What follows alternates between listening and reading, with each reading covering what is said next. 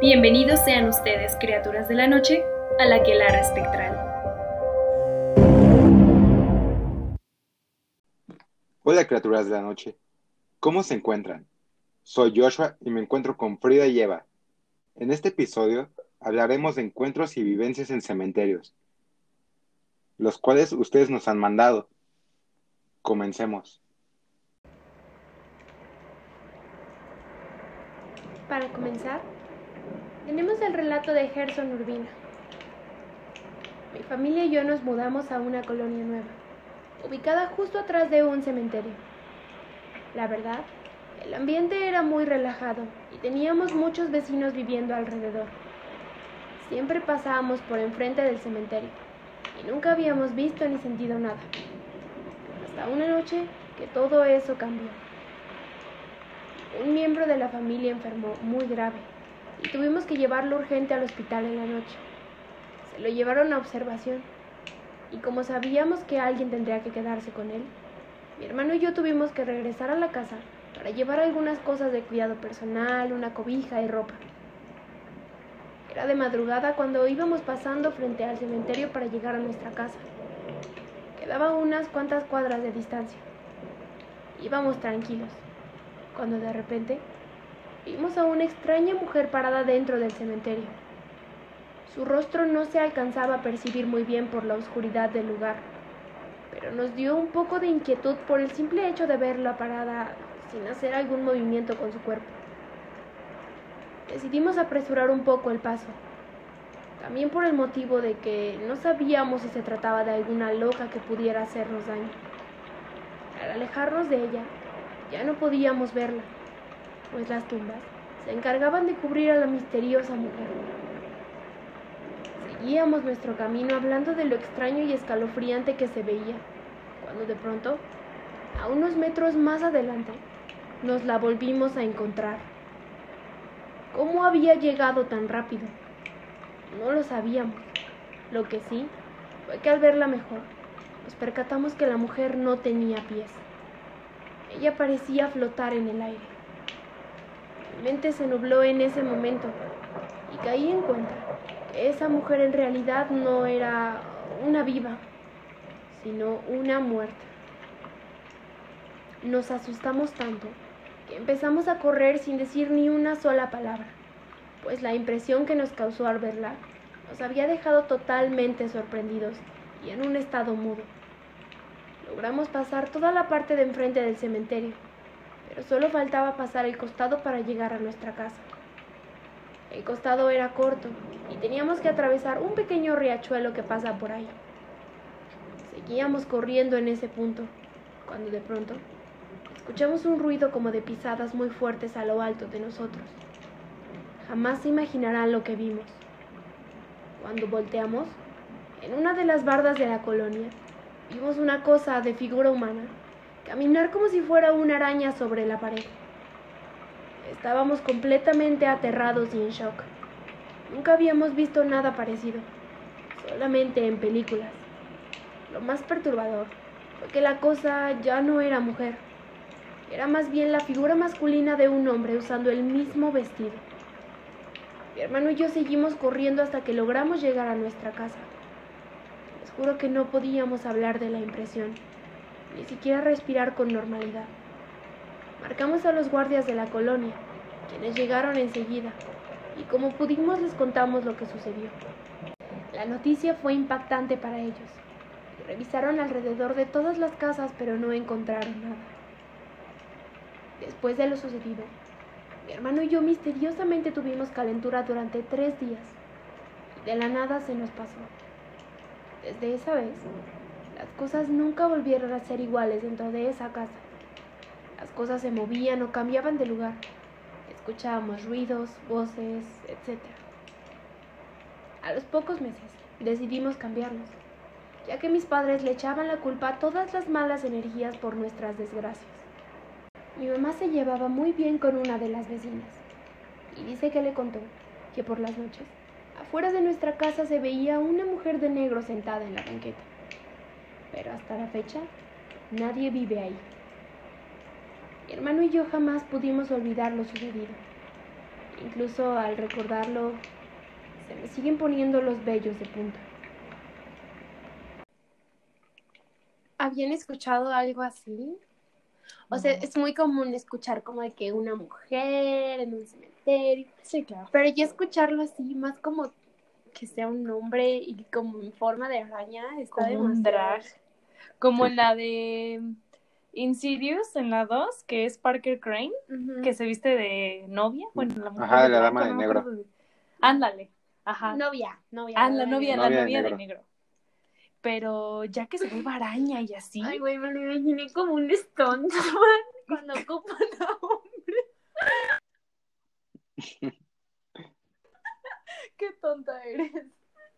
No, está muy raro. O sea, la verdad es que sí es la típica que ves que una mujer en el cementerio y ahí como toda creepy, pero de repente verlo como araña y todo eso, híjole, no sé. Además, como que se quedó picado, ¿no? Porque, o sea, justo la vecina como dice que ven a una mujer Ah, sentada lo afuera a su de, casa. de esa casa, aunque Ajá. esté vacía.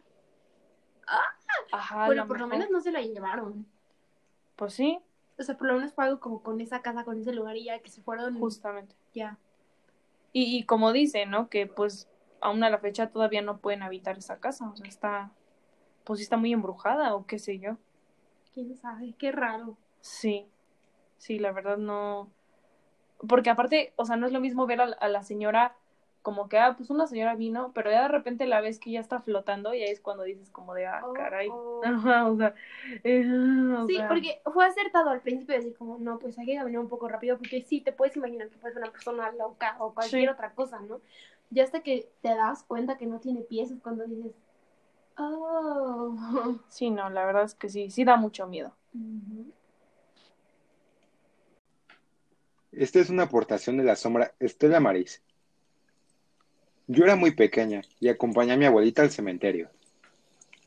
Al salir, íbamos caminando y encontré una estampita de una virgen.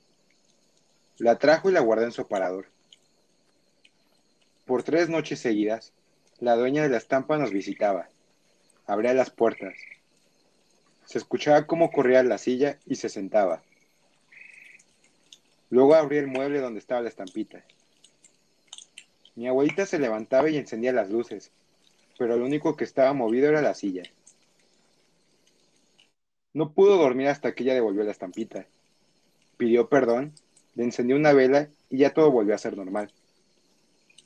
Esas cosas son muy reales. Y a veces pasa.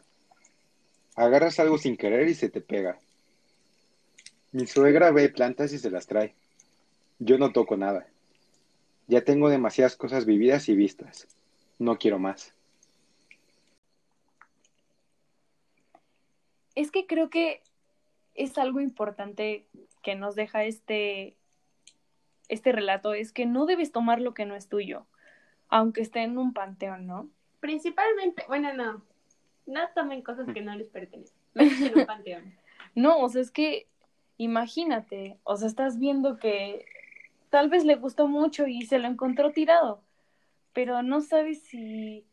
Fí- Fíjate, mm, mi novio dice mucho esto de la energía, que él, aunque se encuentre una moneda tirada en la calle, no la agarra, porque no sabe qué energía trae esa moneda, quién usó esa moneda, para qué usaron esa moneda y prefieren no agarrarla.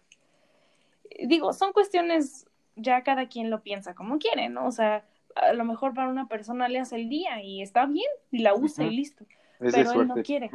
Exacto, él no, él no lo ve así.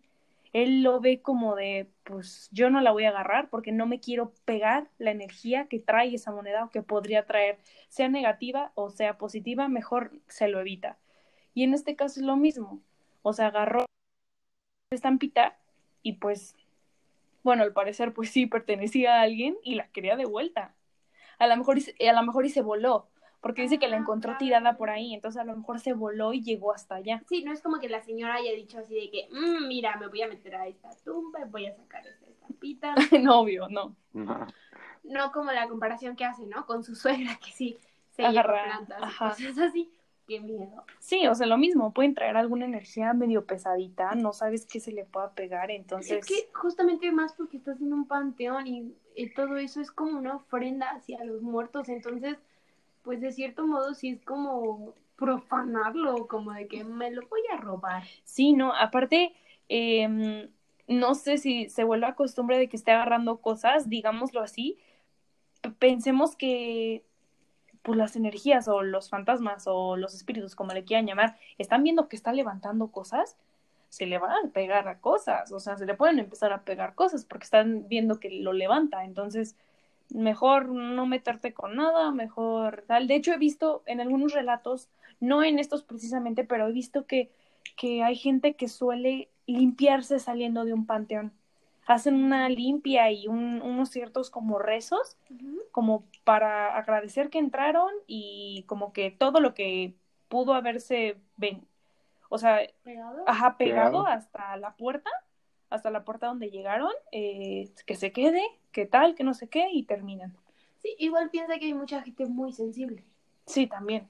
O sea, que sale en un panteón y eh, termina doliendo la cabeza, que hasta llora, o cosas así, porque hay gente muy sensible a todo ese tipo de energías, porque sí, es un lugar con energías muy, muy, muy, muy cañonas. Sí, y la verdad es que desconoces a quienes han enterrado y a quienes no. O sea, no sabes si esa persona fue buena o fue mala, mejor te lo evitas.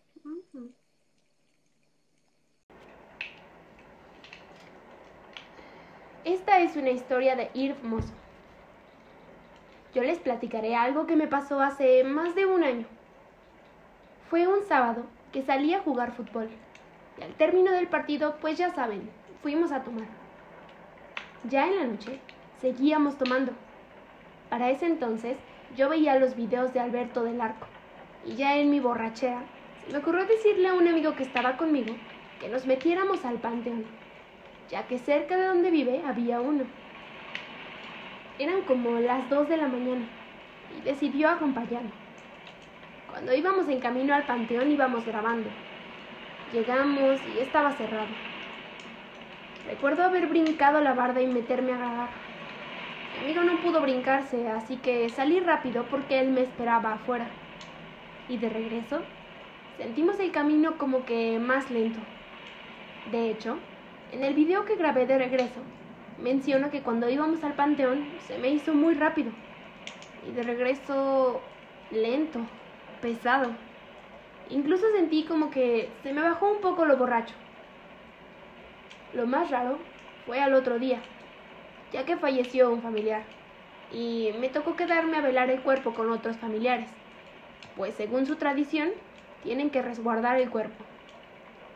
Accedí a quedarme con ellos esa madrugada. Mientras velaba con ellos, yo escuchaba muchos ruidos y veía unas luces que desaparecían muy rápido. Yo las alcanzaba a ver antes que las demás personas que estaban conmigo. Ellos me decían que era porque se estaba despidiendo. Incluso hubo un momento donde escuché cómo se cayó un bastón y me levanté rápido para ir a buscar de dónde provenía el ruido. Y no había nada. Era como si mi mente o cerebro pudiera escuchar lo que los demás no podían. Al otro día, recuerdo, era el partido de Bélgica contra Francia. Veía por la televisión el Mundial. Estaba acostado y me ganó el sueño. Entre sueños me intentaban despertar. Abrí los ojos y no vi a nadie. Cuando me desperté bien, le pregunté a mis familiares si ellos me habían despertado o, alguien fue a despertarme, pero no. Ellos nunca fueron a verme. Pasó la semana y saqué la conclusión de que me traje algo del panteón, porque nunca había escuchado o sentido cosas. Fue muy extraño para mí.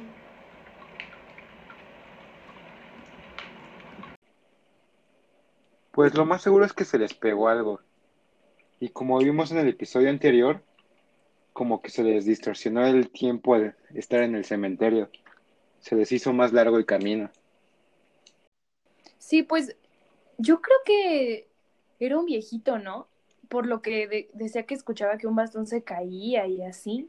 Mm, Pues sí podría ser, pero también piensan que no sabemos eh, el familiar que falleció porque pudo haber sido también una persona mayor. Mm, ok, ok, sí puede ser. Y que se distorsiona eh, el sentido, bueno, el tiempo y eso, como digo, eh, sí tiene algo de o sea, sí tiene algo de sentido, pero también, o sea, lo pienso y es como, ¿por? Pues chance porque pasaron en una zona cargada de energía. Entonces se les pegó. Ah, Mm. puede ser. Sí, por lo que dijo que vio y así, ¿no? Ajá. Y tal vez como traen como esa actitud de hacer como todo rápido y grabar y salirnos e irnos y bla, bla. Tal vez por eso, ¿no? No sé cómo funciona. Pues sí, quién sabe, porque, o sea, realmente estaban jugando, o sea, estaban jugando a los tiradores y hacerle y tal, y que no sé qué, pues obviamente ni se dieron cuenta que. Ujú. El siguiente relato es de la sombra luna. Experiencia en el cementerio. Quiero contarles una historia corta que pasó en el instituto donde yo estudiaba. No diré el lugar ni el nombre, ya que esto se trató de ocultar siempre. Hace ocho años, aproximadamente, cursaba el último año de la preparatoria. Era octubre, y la maestra de historia nos había dado la tarea de hacer un video o una investigación en PowerPoint donde agregáramos datos sobre alguna experiencia paranormal. Esto lo hacía debido a que se acercaba el Día de Muertos. La investigación podría ser individual o en equipos. Cada quien debía mantener en secreto el tema de su investigación. Fue así que se llegó al día de presentar dicha tarea. Yo, por mi parte, presenté un dato histórico de una escuela que había sido construida sobre el antiguo cementerio de mi pueblo. Y adjunté un archivo de cómo el velador contaba cómo en los columpios y en las aulas se veían sombras por las noches. Todo transcurrió normal. Pero llegando a la hora del receso, empezamos a ver varios alumnos en la dirección. Algo había pasado.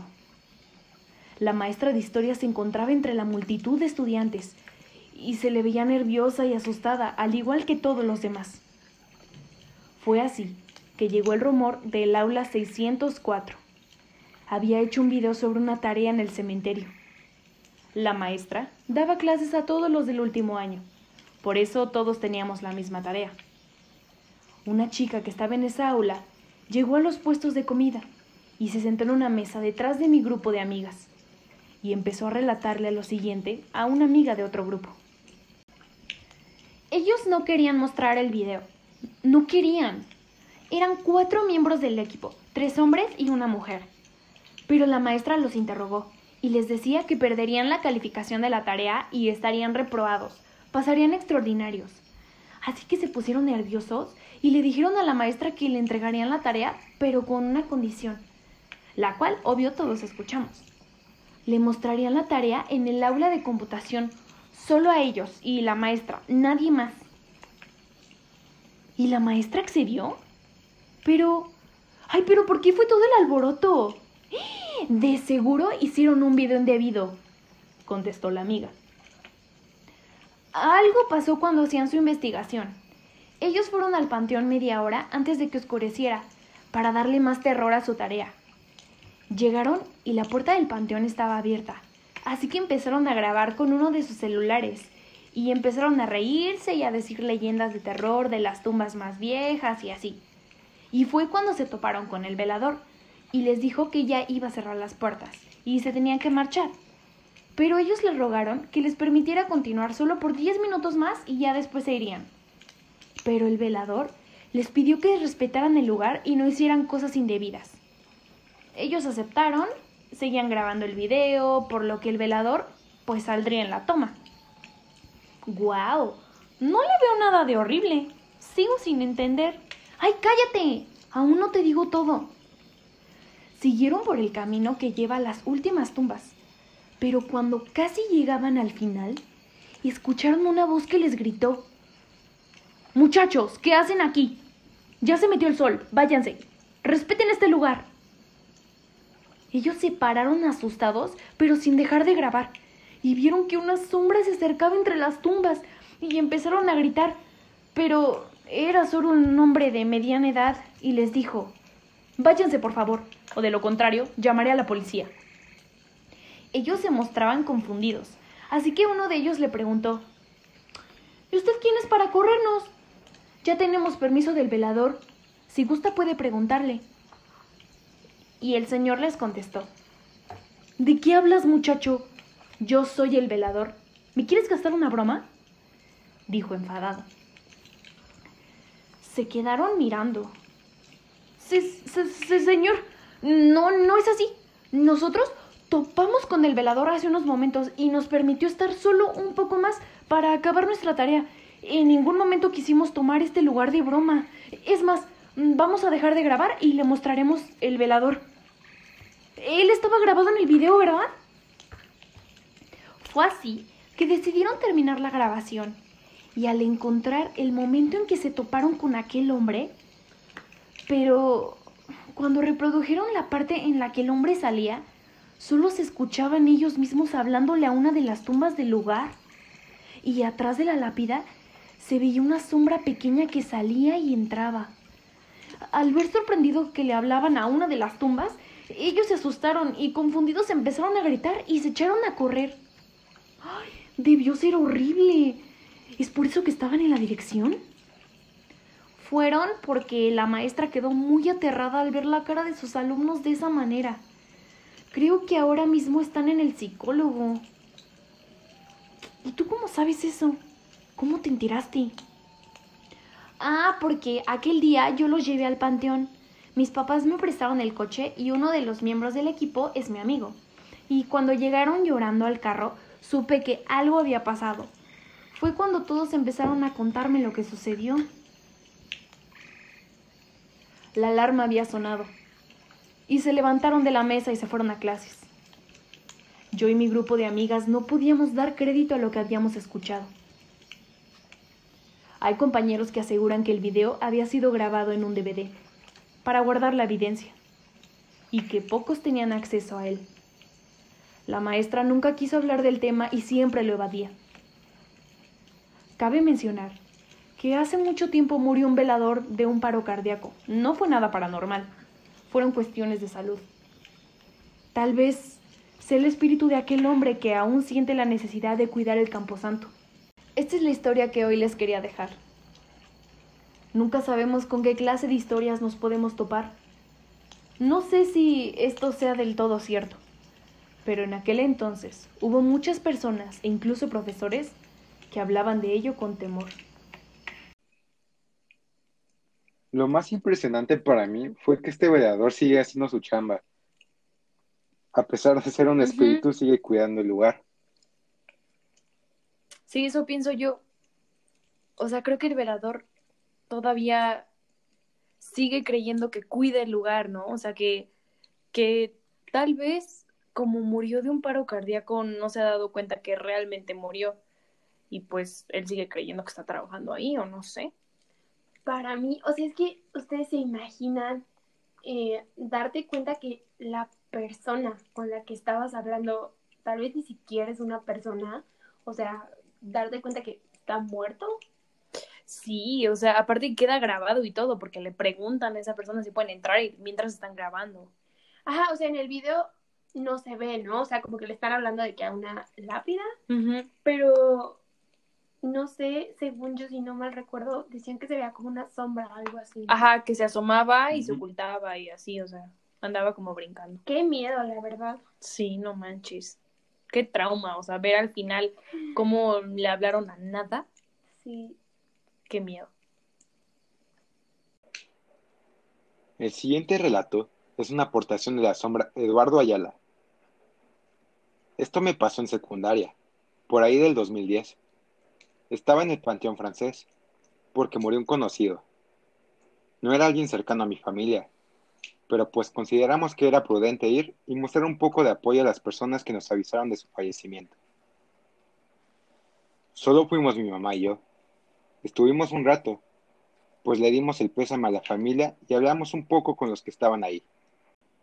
Y al momento de irnos, no sé si han visto, pero en el Panteón francés hay como unas callecitas, y pues mi mamá decidió estacionar el carro ahí. Me llamó la atención que todas las tumbas estaban muy cuidadas, salvo una, que estaba abandonada, y le dije a mi madre, ¿ya viste? Todas están muy cuidadas, excepto esta. tiene grietas y se ve que no le dan mantenimiento. Y pues mi mamá voltea a ver de reojo, porque estaba muy ocupada buscando las llaves. Las había perdido en su bolsa. Y de la nada, se abrieron los seguros de la puerta del carro. Se sintió también un ambiente pesado, y mi mamá al ver que se abrieron las puertas, me preguntó si yo tenía las llaves, ya que la estaba espantando. Pero pues a mí no me había dado nada. Entonces se puso a buscar más rápido y encontró las llaves. Mejor nos fuimos de ahí. Ni siquiera supe de quién era esa tumba. No quise investigar. Pero fue una advertencia o nos corrieron por andar criticando el deterioro de esa tumba.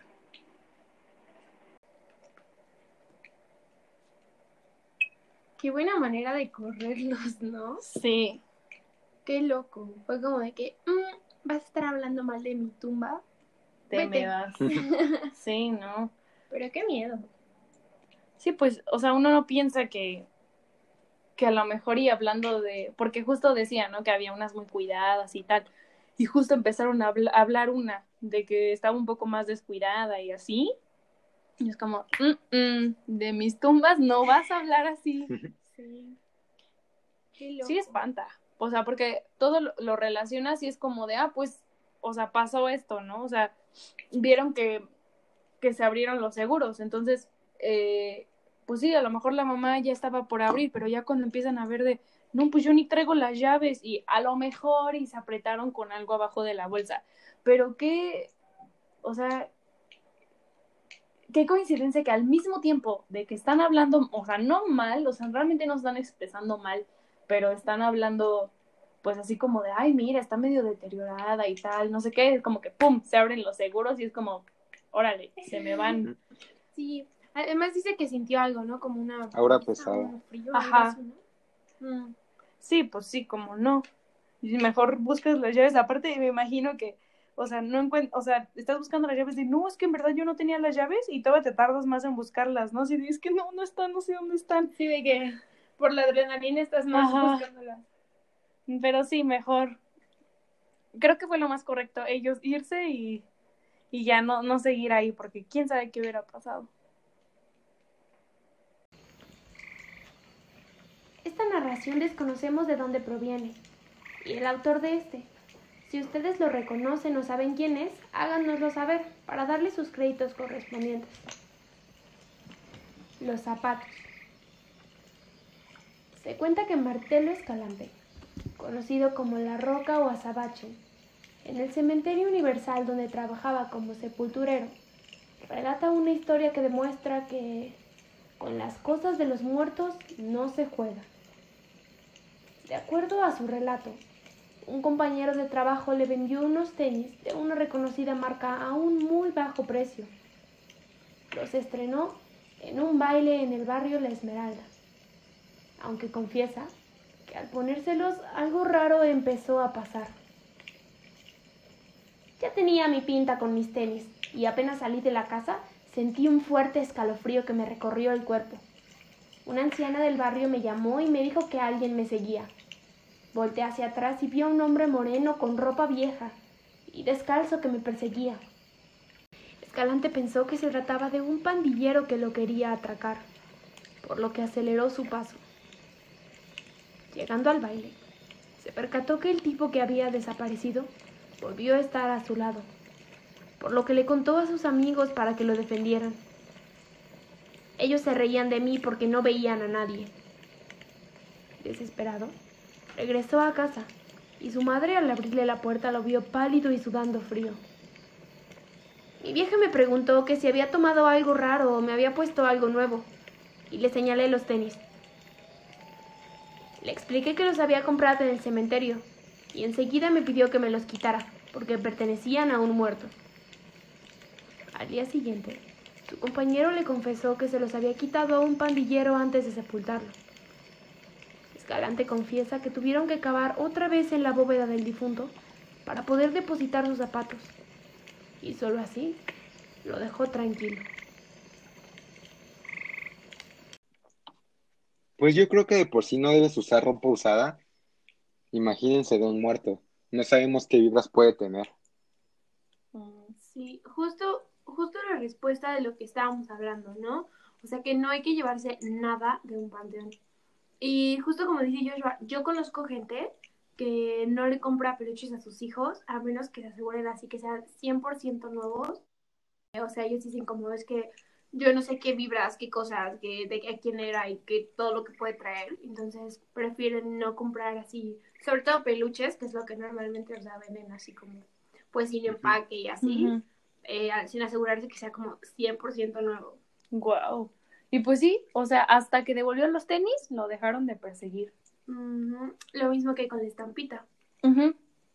Y justo, lo curioso era cómo el ente o fantasma o como le quieran llamar, lo perseguía, pero veía a esa persona que lo estaba persiguiendo descalzo. Eso está curioso, ¿no? Sí, está súper loco.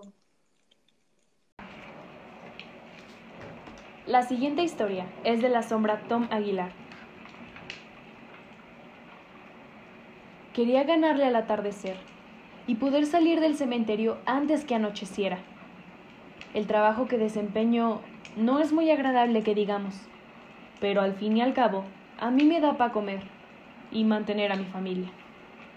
Solo que a veces me da miedo hacer trabajos en las noches ya que también por las noches hay personas que necesitan de mis servicios.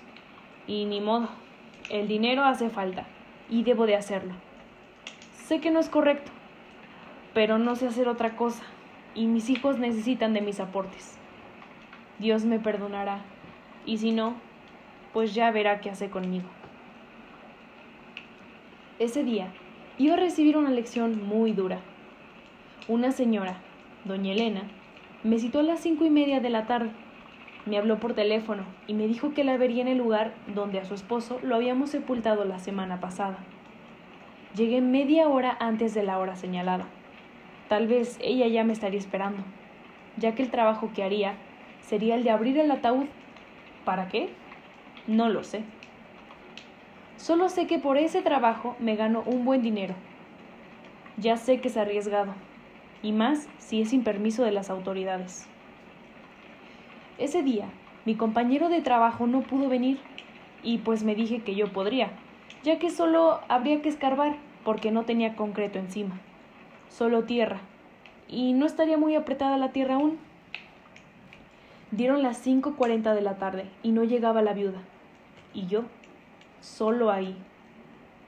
Me empezó a dar como miedo y a pesar de tener tiempo trabajando con muertos, aún no me acostumbro del todo.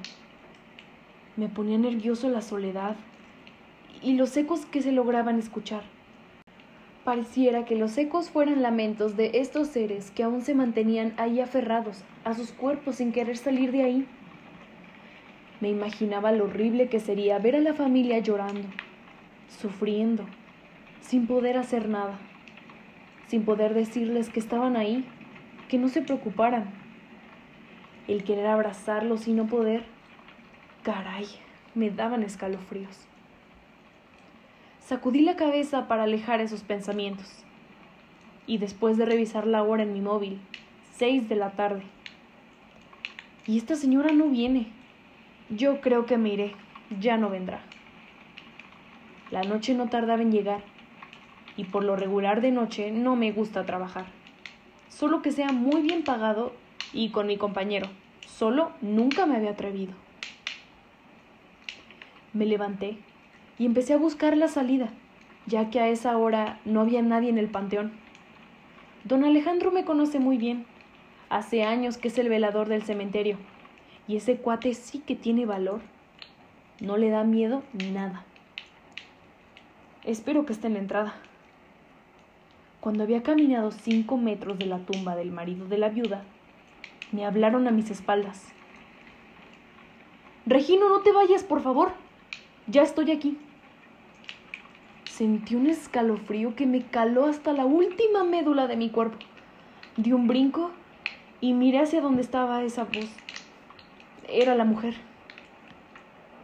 Ay, buenas tardes, doña Elena, contesté. Cuando la miré, sentí más escalofríos, ya que venía aún con su atuendo de viuda negra, y su velo en la cara no me dejaba verla bien. Aparte ya la luz del día se había marchado. Solo la luz de un poste, que no había muchos, nos iluminaba. Ya me marchaba, le dije. Ya cayó la noche y no vino mi compañero para ayudarme, así que no podré hacer el trabajo. Será mejor que mañana temprano venga a hacer el trabajo, doña Elena. Ay, por favor, se lo suplico, Regino, decía suplicando la señora. Le pagaré el doble de lo que cobra. Tengo suficiente dinero para pagarle sus servicios. Pero abra la tumba, por favor. La oferta era muy buena, tentadora. Así que no lo pensé mucho y acepté. Y por el momento, la alegría de recibir un buen dinero opacó mi sentido común. Empecé a escarbar y solo le dije a doña Elena, ok, solo necesito que tome la lámpara que tengo y me ilumine. Demoraré un poco más, ya que estoy sin ayudante, ¿ok? Ella solo meneó afirmativamente la cabeza y me dediqué a escarbar. Para eso sí era bueno. En 25 minutos llegué al féretro y exclamé, Ya llegué al féretro, doña Elena. Ahora lo abriré. Doña Elena no contestó ahora nada. Solo me decía sí o no pero esta vez no me dijo nada. Así que su silencio me pareció un sí, y me dispuse a abrir el ataúd. Me tomé un trago de ron primero, y me puse mi tapabocas. Dios sabe que yo ya tenía miedo, pero lo que vi ahí me engarrotó. No sé cómo es que estoy contando esto. El señor que sepultaron ahí estaba en una posición como si hubiera querido abrir empujando el techo de su tumba. Las manos se habían quedado sin uñas. Estaban enterradas en la madera del ataúd. Se miraba cómo había rasgado la tela y la madera. Su cara había una mueca muy horrible. La expresión de dolor y de desesperación al despertar y saber que lo habían enterrado vivo era indescriptible. Le dije a doña Elena, aún adentro de la tumba, será mejor que no mire esto. Miré hacia arriba y no pude verla. La luz de la lámpara no me dejaba y me dispuse a salir del hoyo al ver que no me contestaba. Cuando logré salir y ver que no había nadie arriba, donde había dejado a la señora, sentí que se me paraba el corazón del maldito miedo que me dio tomé otro trago de ron y me prendí un cigarrillo para los malos aires. Por lo que pasaba ahí, no era de este mundo. Me encaminé hacia la casita del velador. Cuando llegué, don Alejandro me tomó de los brazos y me empezó a echar un líquido que olía a licor y a vegetales. Me sentó y empezó a hablar en un dialecto, hasta que se calmó y ya me dejó quieto. Pude empezar a hablar porque no podía. Regino, ¿qué traías en tu espalda, muchacho? Te salvaste de milagro. Traías a la muerte cargando. ¿Qué hiciste, canijo? Si no hubieras llegado aquí, no hubieras sobrevivido. ¿Qué pasó? Solo le atiné a decir. Le trabajé a la muerte. Y gratis.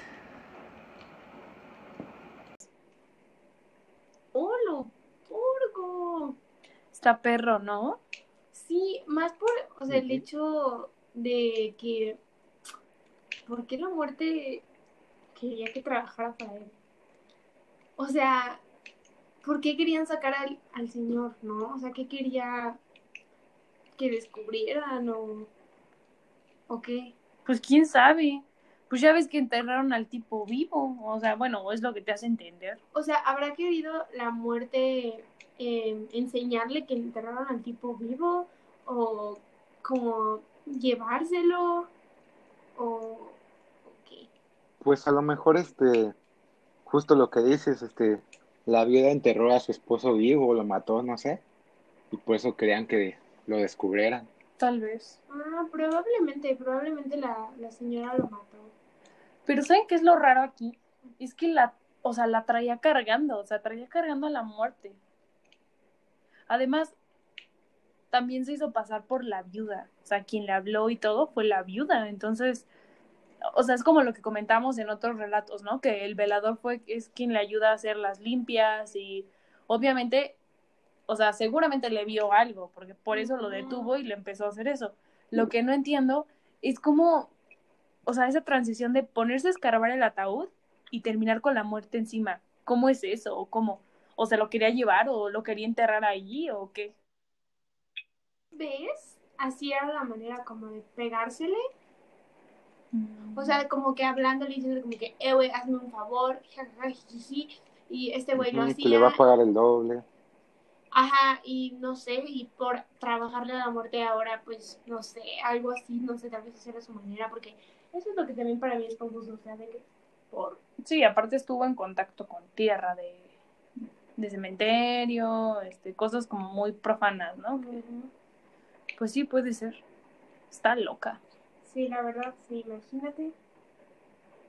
Hola, le trabajé a la muerte. Y gratis. Es, ahí dice gratis.